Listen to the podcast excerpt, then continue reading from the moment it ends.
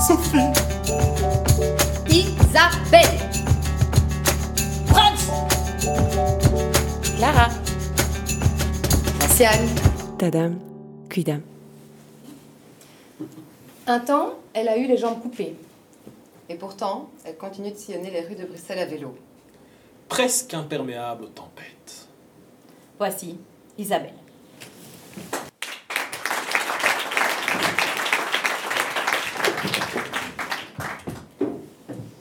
27 mois de dérive. C'est insensé. 27 mois au fond du trou. 27 mois à végéter. 27 mois de repos forcé. 27 mois de jeans, de chaussures plates. 27 mois à pédaler sans tonus, sans entrain. 27 mois à jongler entre les demandes des enfants et mon envie de rien.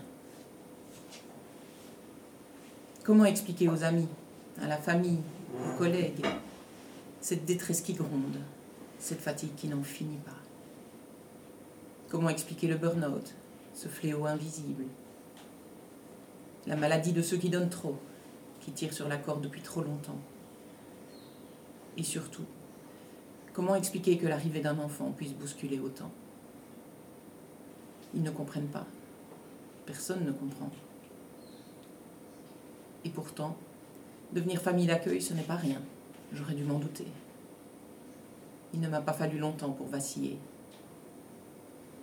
Au bout de quelques semaines après, à peine, j'ai basculé, chaviré.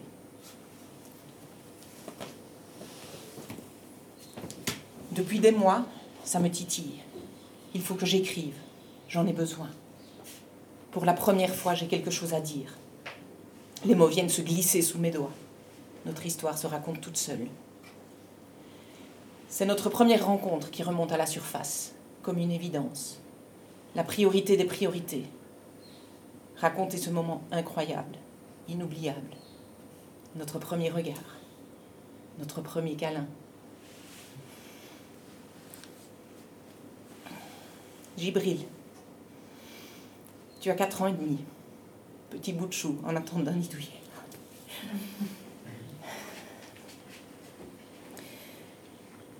Maman, loin, nous sommes prêts à, ouvrir nos cœurs, à agrandir le cercle, à t'accueillir, toi le petit frère arrivé dans nos vies comme par magie.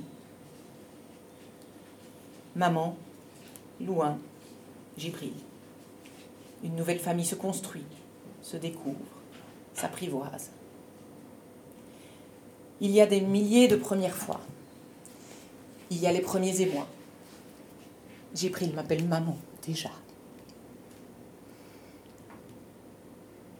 Mes garçons se fabriquent une histoire commune. Ils ont des étoiles plein les yeux.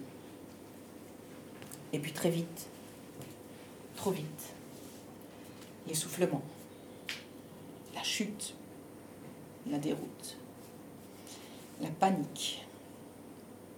Cet accueil me dépasse. Les enjeux sont immenses et les dégâts dans le petit cœur de Gibril sont flagrants. Un début de vie chaotique, puis l'institution alors qu'il n'avait qu'un an. J'aimerais tant rattraper tout cela.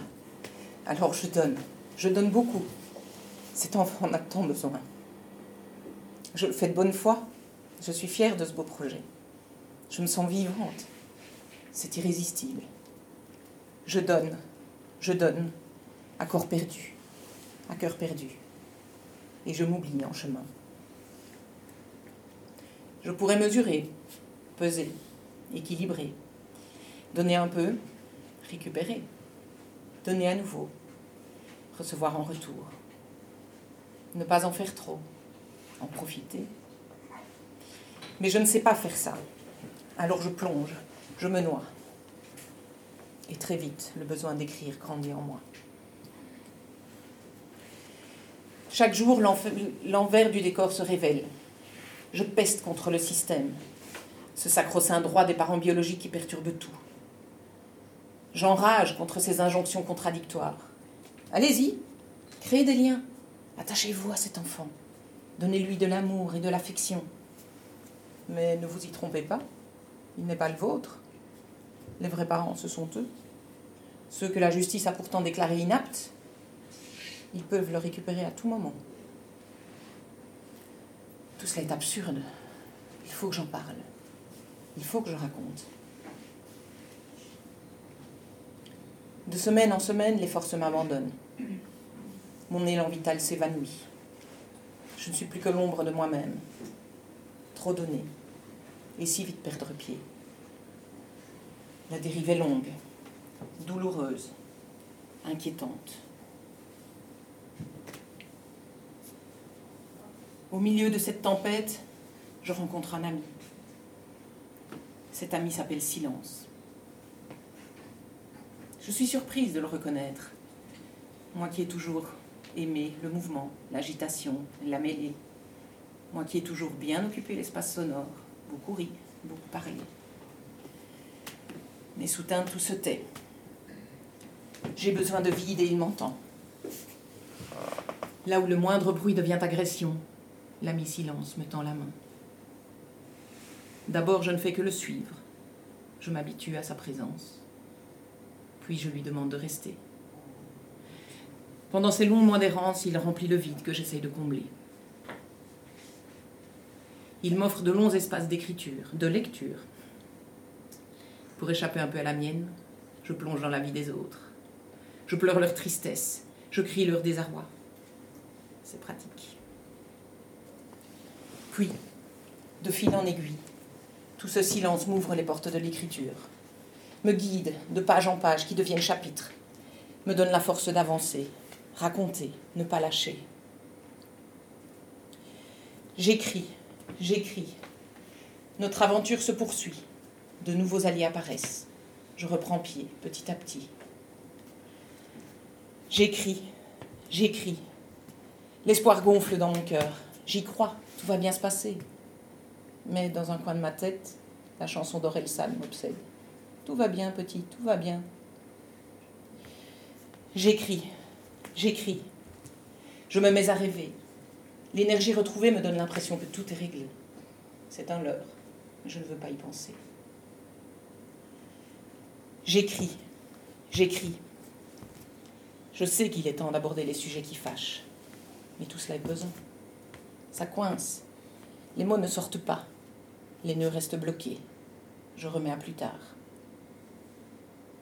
Puis soudain, tout, dégringole. Gibril perd à nouveau les pédales et je les perds avec lui. Je plie, je craque, je m'écroule. L'énergie disparaît, l'écriture se tarit. J'ai besoin d'aide et je crie, de rage, d'impuissance, pour éloigner la colère. J'appelle au secours. La machine institutionnelle accourt. On échafaude de nouvelles solutions. Une séparation s'impose. Pour lui, pour moi, pour notre famille. Très vite, un radeau apparaît. Un placement temporaire pour observer, comprendre, décider. Gibril s'éloigne de nous. Il est tout guilleré. Et moi, j'ai le cœur en miettes.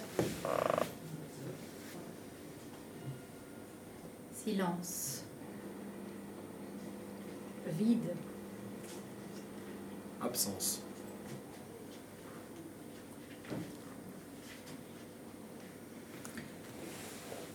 Enfin, je peux souffler. Je reprends mon écriture. Les mots se jettent sur le papier. Notre aventure est si belle et si dure à la fois. La Belgique se confine et j'écris sans relâche. Loin et moi formons une bulle compacte, impénétrable. Pendant 67 jours, Gibril reste en dehors. Sur son radeau, les visites sont à l'arrêt. Le virtuel remplace nos câlins. C'est triste, c'est froid. Sa première dent tombe, et je ne suis pas là pour jouer à la petite souris. La distance nous glace, on ne se reconnaît plus, et l'inquiétude monte. Notre amour va-t-il survivre à tout cela? Je profite de ce break imposé pour raconter, écrire ce chapitre qui se termine. Je pose les mots, j'écris les non-dits, Je dis l'impensable. Je balance tout. Au détour de chaque phrase, pas à pas, je reviens à la vie. Au bout de quelques semaines, les portes s'ouvrent à nouveau. C'est le déconfinement, comme ils disent. Alors on reprend tout, depuis le début. Première visite, première sortie, un premier dodo, un premier week-end. Prudemment. Les idées s'éclaircissent. Il est temps d'envisager l'avenir, un autre avenir.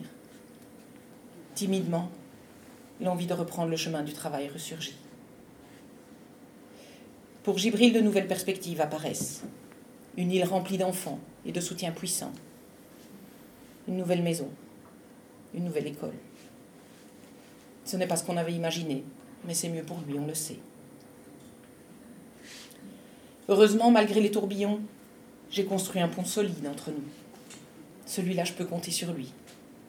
Il est le garant que notre histoire n'est pas finie, qu'elle en vaut la peine, que mon petit matelot va pouvoir continuer à apprendre à nager, qu'un jour peut-être il reprendra la mer à nos côtés. Nous l'attendrons. Nous avons le temps. Après plusieurs mois d'écriture, tout est dit, tout est écrit. Mon récit pèse lourd. Il bouleverse, il chamboule, il fait chavirer les cœurs. Parfois il fait sourire ou même rire. Souvent il questionne et il pleure. Un jour peut-être il deviendra livre. Ça y est, je l'ai laissé s'envoler. Mais l'important n'est pas là. C'est l'écriture qui guérit. C'est le partage qui reconstruit. J'ai aimé retracer ce voyage dans mon récit. J'ai aimé raconter les vagues qui déferlent et le soleil qui resplendit. J'ai aimé trouver la force de faire de ce journal de bord un journal de vie, un témoignage de notre odyssée extraordinaire, un, un récit unique à offrir à mes enfants lorsqu'ils seront plus grands, un bijou précieux pour les aider à avancer dans la vie. J'ai aimé exorciser ma peur du vide et des remous. J'ai aimé retrouver la flamme des grands voyageurs. Car aujourd'hui, je peux vous le dire, j'ai enfin repris la mer, avec une nouvelle boussole dans la poche, pour ne plus me perdre en chemin. Il n'y a pas de mot fin à notre histoire. Chaque jour, notre aventure continue à s'écrire. Un tome 2 à venir, l'histoire d'une vie, de nos vies, ou d'autres vies, car l'écriture continue à bouillonner, ne veut plus s'arrêter. Les idées fusent, d'autres mots se précipitent dans ma tête. Un nouveau chemin est tracé. 27 mois d'errance, 27 mois d'arrêt, 27 mois de lutte, 27 mois de questionnement et de doute. Une sombre parenthèse, diront certains. Une belle opportunité d'écriture, c'est sûr. Aujourd'hui, je reviens au devant de la scène. Aujourd'hui, je peux briller à nouveau. Retrouver mon essence de femme dont on dit qu'elle s'en sort toujours. Car c'est vrai, je m'en sors toujours. La preuve, dans la tempête qui s'est abattue sur nous, j'ai réussi à tenir mon bateau bien droit, avec mes deux loulous bien au sec. Plusieurs fois j'ai cru sombrer. J'aurais aimé avoir quelques bouées ou qu'elle m'agrippait.